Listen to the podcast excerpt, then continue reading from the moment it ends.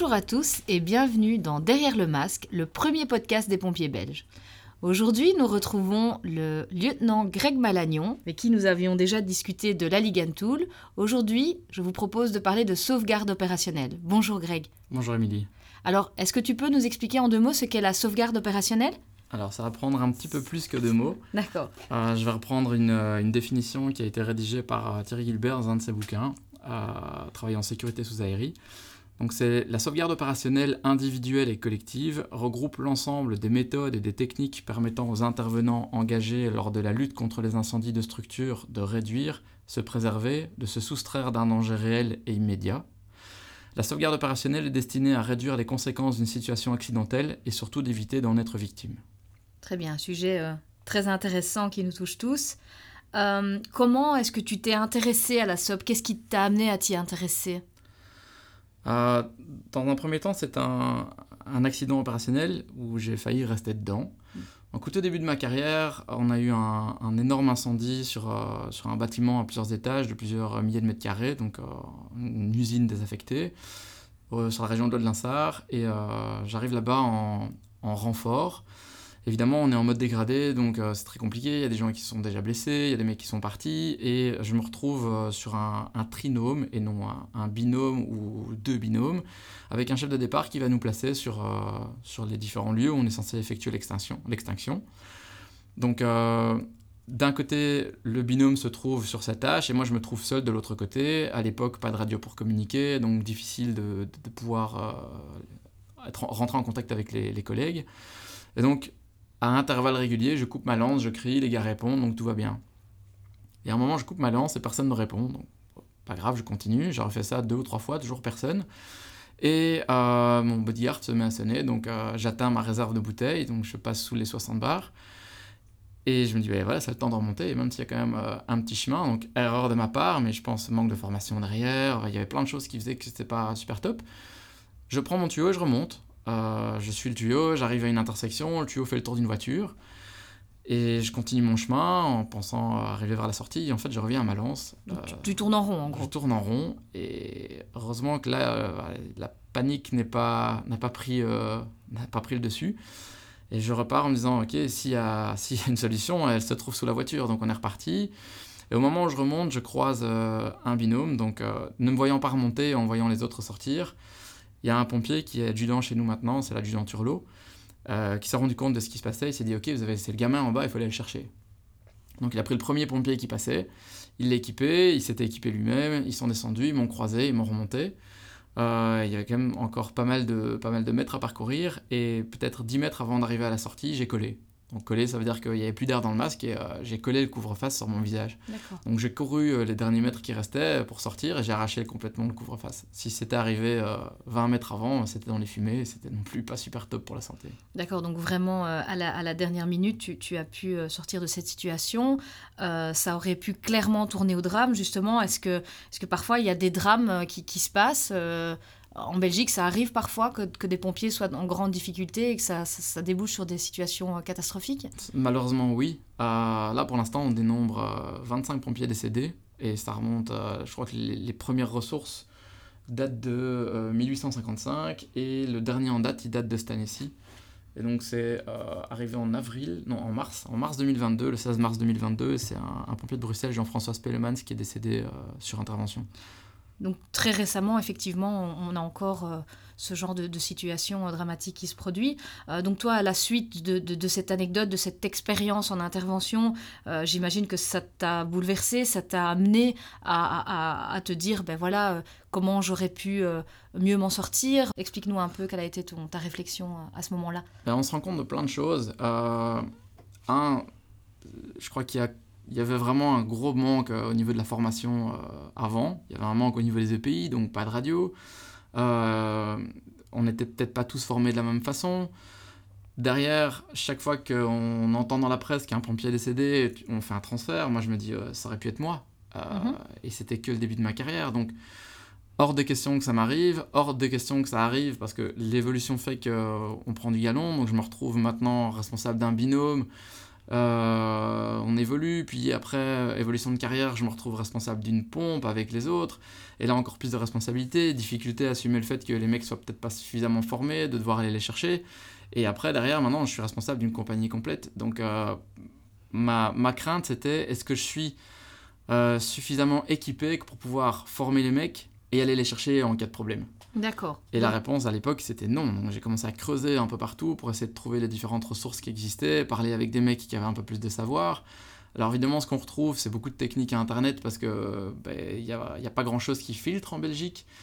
Euh, même au niveau des, des accidents, quand il y a un accident, c'est très difficile d'obtenir des informations de ce qui s'est réellement passé. Il y a une certaine pudeur sur, euh, sur le retour d'expérience on communique pas soit par peur d'incriminer quelqu'un, alors qu'on a tous intérêt à apprendre des erreurs qui ont été commises pour pouvoir en tirer des enseignements et éviter la réponse outil, mais plutôt une réponse formation qui pour moi est essentielle euh, sur ce type de, problématique. Qu'est-ce que tu as trouvé alors pour un petit peu euh, te former à ce niveau-là et pour un peu répondre à tes attentes euh? Alors, on a eu des, pompiers, des pompiers de Bruxelles qui sont allés chercher des savoirs aux États-Unis ils sont revenus avec ces, savoirs qu'ils ont commencé à transmettre. Et donc, il y a beaucoup de techniques informelles qui sont arrivées dans les casernes. Et euh, on faisait ce qu'on pouvait avec ce qu'on avait. Mais c'était copié sur du matériel qui était américain. Et nous, on travaillait avec du matériel européen. Par exemple, il y a une technique qui permet de pouvoir extraire un pompier en, en accrochant son, sa dorsale d'aérie sur la sienne, mhm. ça fonctionne pas avec des boucles en plastique, ça casse les boucles. Eux, sur leur système euh, respiratoire, ils ont des boucles métalliques. Donc en continuant à creuser, il y a une formation justement qui a été développée par ces pompiers de Bruxelles qui étaient partis chercher ces savoirs, qui s'appelle SDS, donc euh, sauvetage de sauveteur ou euh, Brandering Nood, donc le BIN. Ils ont amené euh, ça à l'école du feu du Hainaut, euh, à l'école provinciale du feu du Hainaut où, où, je travaille. Euh, et donc j'ai fait des pieds et des mains pour participer à cette formation et devenir formateur, pour avoir un savoir encore plus large. ce qui était pas mal, mais dans les techniques qu'on m'a enseignées, c'était pour me sauver la peau à moi tout seul. Mhm. Toi, tu t'intéressais vraiment à, en tant que chef d'équipe, comment tu peux agir et comment tu peux... Tu, tu, cherchais quelque chose de beaucoup plus vaste en fait. je cherchais comment agir moi pour pouvoir me tirer en cas de problème, mais comment je fais pour aller chercher un copain qui est bloqué? Mhm. Et là, on se rend compte qu'il n'y bah, a pas grand-chose qui, existait ou qui était fiable. Euh, à ce moment-là, je suis vraiment au début de mes recherches et euh, c'est assez compliqué. Donc, euh, comme j'expliquais, j'intègre le bureau pédagogique. là, je rencontre des, des, des, gens super intéressants. on me donne des conseils lecture, je lis des bouquins avec plein de ressources à l'intérieur. Et le premier bouquin qui m'a été donné, c'était Travailler en sécurité sous aérie. Et là, euh, la, personne qui écrit le bouquin, donc j'ai déjà cité euh, tout à l'heure, c'est euh, Thierry Gilbert. Je, lis ce, truc, je fouille un peu, je tombe sur son site, je me dis ouais c'est dingue, là en fait c'est vraiment, c'est là où je veux aller, c'est un centre de formation. Ça semblait vraiment coller à votre réalité de terrain. Tout à fait. Et à tes attentes. Et on est en pleine, en, plein Covid, tout le monde est confiné, et nous on vient de sortir les armes pour essayer de développer du, de l'e-learning. Je me sens pas légitime de pouvoir apporter ça, apporter du, du contenu sur un sujet que que je maîtrise en technique, mais pas forcément en théorie, donc il faut creuser plus loin. Et j'arrive à avoir accès à cette formation, à la reporter plusieurs fois justement dû au Covid, et au final, euh, j'y vais, je participe. Et euh, cette formation s'appelle la SOPIC, elle se donne chez Mufitech dans les Yvelines. Mhm. Euh, en France donc Tout à fait. Donc SOPIC pour sauvegarde opérationnelle individuelle et collective. Et bah, le voyage là-bas, c'est assez chouette. c'est même très très chouette.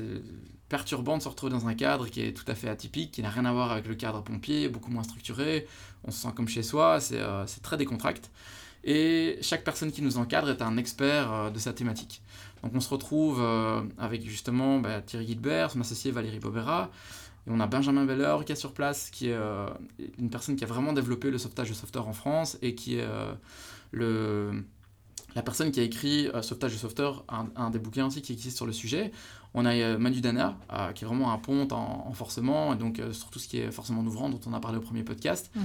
Il y a Fabien Viard, qui est une personne qui a développé du matériel avec une centre multifonction. Et tout ce petit monde qui, vient s'ajouter, ah oui, il y a Stéphane Morizet aussi qu'on retrouve sur place qui nous explique le système feu. Donc c'est que des super sachants, des mecs avec, avec des énormes savoirs, avec beaucoup d'expérience et qui sont là pour, pour partager justement tout ça avec nous.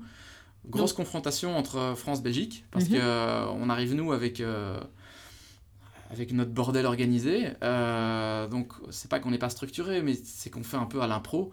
Tandis qu'en France, la, vision des choses est différente, beaucoup plus structurée, beaucoup plus... Voilà, ils sont très dans le prescrit, très dans le militaire, dans le carré, et euh, en gros, eux cherchent à se déstructurer, et nous, on cherche à structurer. Et on arrive à, mi-chemin à ça, à ce centre de formation où euh, c'est complètement ce qu'ils recherchent. Donc j'imagine que toutes ces rencontres, euh, c'est très enrichissant en termes d'échange d'expériences, en termes d'échange de connaissances.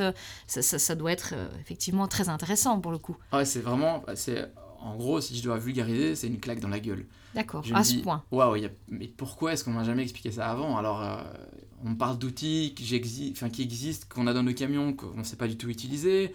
On parle du système feu qui, est vulgarisé avec une bougie, un bout de carton et, euh, un bocal. Je me dis, mais pourquoi il n'y a personne qui m'a expliqué ça comme ça? Pareil, sauvetage de sauveteur, le, gars, c'est son sujet, il l'a développé, il a creusé sa thèse, il a fait son truc. Le mec qui vient nous présenter le matériel, euh, Fabien, c'est un gars qui maîtrise super bien son matos et on se dit, ok, c'est ça qu'on veut, c'est ça qu'on veut, mais c'est super bien, super riche, mais c'est un bar à tapas. Et donc on goûte des très très belles choses, elles sont placées dans des petites assiettes, mais on n'en a pas pour sa faim. Du coup, tu, reviens avec cette formation en poche, et si j'entends bien euh, l'appétit ouvert sur autre chose, euh, qu'est-ce qui se passe après pour la suite? Alors je reviens avec euh, des choses super intéressantes, plein d'idées, des choses à, instaurer chez nous en Belgique avec ce qu'on a rencontré là-bas, avec l'idée de convaincre. il faut convaincre les deux, il faut convaincre nos dirigeants. Et ça c'est un peu le nerf de la guerre, euh, essayer de voir, parce que la première question qui revient c'est combien ça coûte et comment on fait pour mettre ça en place. Voir est-ce qu'on a suffisamment d'effectifs pour euh, pouvoir arriver à ce qu'on nous demande. Mais ça c'est c'est même fédéral, ça vient, ça vient de bien plus haut, définir combien de personnes on doit mettre dans les pompes et combien de personnes doivent se retrouver sur intervention le sous-staffing, on le retrouve un peu euh, partout dans le monde. Il n'y a pas assez de pompiers pour faire les missions qui, sont, qui nous sont dévouées. Donc bah, il faut convaincre ces gens et puis il faut convaincre les agents en disant voilà on arrive avec des nouvelles techniques parce que le pompier euh, la première chose qu'il n'aime pas c'est le changement et la deuxième c'est qu'il n'aime pas comment les choses fonctionnent. D'accord, c'est un peu paradoxal tout ça. C'est un peu paradoxal, mais c'est comme ça. Et donc euh, il faut leur réussir à faire, leur faire faire des comparaisons. Encore la même personne qui dit ça, mais comparer c'est comprendre. Il faut les convaincre en leur disant testez ça, c'est ce que vous faites maintenant, et testez ça. C'est une autre manière de le faire, et ça peut être peut-être plus efficient, plus efficace. Et ça fonctionne. Et donc, on en convainc un, qui après ben, s'allie à notre cause, on en convainc un deuxième, un troisième, un quatrième, le groupe gonfle. Et derrière, euh, on sent que ça prend, mais on n'a pas, suffisamment de, pas suffisamment de contenu. Alors j'ai la chance euh, d'avoir deux gars qui sont déjà bien éveillés sur le sujet dans notre, euh, dans notre caserne, qui sont Kevin René et Maxime Beckman qui ont déjà fait énormément de stages à gauche et à droite. Et donc, en gros, on se regroupe avec un pool de, passionnés et, et, on parvient à, à, plus ou moins éditer les grandes lignes de ce qu'on souhaiterait avoir. Mais il n'y a rien à faire, euh, on manque encore de contenu. Et donc là, chaque personne que j'ai pu rencontrer au stage, chaque, euh, chaque contact qu'on a tissé avec soit les formateurs ou avec les, différents participants, permet d'avoir un carnet d'adresses intéressant pour aller chercher de l'info et, chercher surtout de la formation. Donc là, ben, bâton de pèlerin en main, c'est reparti. Donc euh, on repart dans ce centre de formation. Je pars euh, en Charente-Maritime, dans le 10-17, chez Benjamin Malœuvre, euh, faire la, formation TAS, où là on se retrouve encadré par également la même structure d'un groupe de passionnés qui a vraiment creusé son sujet et qui l'a développé. Donc petit clin d'œil pour eux, c'était, on avait Alain, il y avait Fred, il y avait Romain, il y avait Benjamin et Fabien et Manu. Donc juste magnifique d'avoir des gens qui, euh, qui, maîtrisent aussi bien leur sujet et qui nous expliquent les différentes difficultés auxquelles ils ont été confrontés en instaurant ça en France. Donc tu enrichis encore tes connaissances et euh, tu enrichis encore le... Et surtout, on crée des raccourcis en se disant, ça c'est les erreurs euh, qui ont peut-être été faites pour, pour obtenir... Enfin, ils ont dû passer par ce chemin qui était peut-être pas le plus facile pour atteindre leurs objectifs. On va faciliter les choses et on va arriver déjà avec un travail qui est fait. Et bien souvent, quand on doit convaincre les autorités, c'est, ok, mais vous venez avec votre truc là, ça existe ailleurs et en effet, ça existe ailleurs, ça a fait ses preuves, il y a, y a, plein de choses derrière euh, qui, qui, démontrent que euh, c'est là. Donc je parlais des rétextes tout à l'heure, en s'appuyant sur les rétextes et en grattant un peu, par rapport au nombre de pompiers décédés en Belgique, on peut retrouver justement des lacunes dans la formation. Et on se rend compte qu'il y a plein de choses à changer.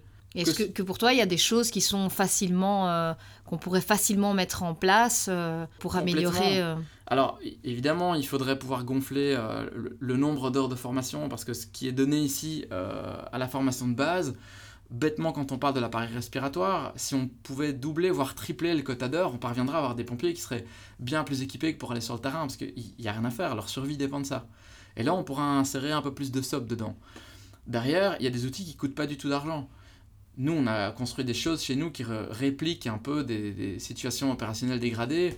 avec des palettes de récupération. D'accord. Donc c'est de la bonne volonté des gars, c'est quelques vis, c'est quelques cordes, c'est quelques colsons. Et derrière, on construit des modules d'entraînement. Mais après, il y a les conditions dans lesquelles on le fait. on se rend compte qu'en fait, on a toujours tendance à vouloir s'entraîner comme si on était en intervention. En fait, c'est pas comme si on était en intervention. on s'entraîne dans un hall. Vraiment d'aller dans des conditions réelles d'intervention. Enfin, réelles. C'est ça, les plus fidèles possibles. D'arriver au plus proche pour le jour où ça arrive, retomber sur ses pattes en ayant quelque part une petite euh, lampe à l'intérieur ou une petite voix qui dit Tu l'as déjà vécu, tu sais le faire. Mais le gars qui s'entraîne euh, sans son aérie en disant on va imaginer que, le gars qui s'entraîne dans un hall euh, qui est tout lisse, il n'y a aucune maison qui est toute lisse quand elle est en, en feu, en mode dégradé. Il y a plein de crasses par terre, euh, il fait chaud, il y a plein de bruit, on voit rien. Donc euh, le pompier, il doit travailler avec des gants, avec une visière occultée, avec, euh, à, s'entraîner à manipuler son matériel dans des, conditions qui sont relativement compliquées. D'accord, donc l'idée étant de mettre en condition le plus fidèlement possible pour justement augmenter l'efficacité du pompier en intervention. une dernière question, qu'est-ce que tu conseillerais à des pompiers désireux de, développer la SOP, de s'améliorer, de progresser il y, a plein, enfin, il y a plein de choses à mettre en place. Déjà, s'intéresser à ce qu'il a sur son territoire. quels sont les types de structures bâtimentaires qu'il est capable de retrouver? Comment elles sont conçues, les maisons? C'est quoi C'est plutôt des structures bois, c'est des fermettes, c'est conçu... c'est des rez-de-chaussée, c'est c'est des bâtiments en multiples, c'est se rendre compte que voilà, il y a un bâtiment qui est en train de se construire, c'est aller jeter un œil sur, euh, sur la structure du bâtiment pendant qu'elle est là encore nue, ça c'est tout à fait gratuit. C'est essayer de se dire, ok, quand j'approche d'une maison, je l'analyse de, de, plus loin, de me dire, ok, il y a autant de fenêtres, donc potentiellement je pourrais trouver autant de pièces, euh, le garage est de tel côté, je pourrais trouver les pièces de vie par là. C'est gratuit, ça demande juste un petit peu d'investissement en temps. Et à la garde, on a du temps pour le faire. C'est euh, s'entraîner sur, sur justement tout, toutes ces possibilités euh, d'évoluer. Et donc lire, perso, moi j'injecte une heure de temps à apprendre un truc par garde, même par jour, mais euh, ça demande pas grand chose. Et en faisant ça, il n'y a rien à faire. Au bout de l'année, ça fait quand même un paquet d'heures de connaissances supplémentaires par rapport à quelqu'un qui ne le fait pas. C'est discuter avec les gens. Je parlais tout à l'heure des, des, euh, des groupes qu'on crée avec les personnes qu'on rencontre. Pour l'instant, je dois avoir une quinzaine de groupes WhatsApp, alors c'est ultra chiant à gérer parce que tout le monde... Ça sonne euh, dans tous les sens. Exact, moi c'est toujours en veille et je consulte quand j'en ai envie. Mais derrière, euh, à partir du moment où quelqu'un crée quelque chose chez lui, il balance sa ressource. Et donc, ça permet de le partager, de voir si ça a marché ou pas. Et si ça a marché, c'est un raccourci. Et on se retrouve parfois avec des plans de structure à construire qui sont euh, déjà édités par quelqu'un, des procédures opérationnelles qui sont déjà faites. on a des rétextes qui tournent quand les gens n'ont pas trop de pudeur à les partager. Et on se rend compte que derrière, ben, c'est des enseignements gratuits. Un rétex, on le prend, on le diffuse euh, au, personnel en les questionnant, vous auriez fait quoi? Ben, Ils vivent l'événement sans réellement l'avoir mis, euh, enfin, sans réellement avoir eu besoin de créer une structure autour, euh, d'avoir reproduit l'événement. On leur demande juste d'y réfléchir. Et quelque part, ça fait une petite place dans leur mémoire. Et ils disent, ok, on y va.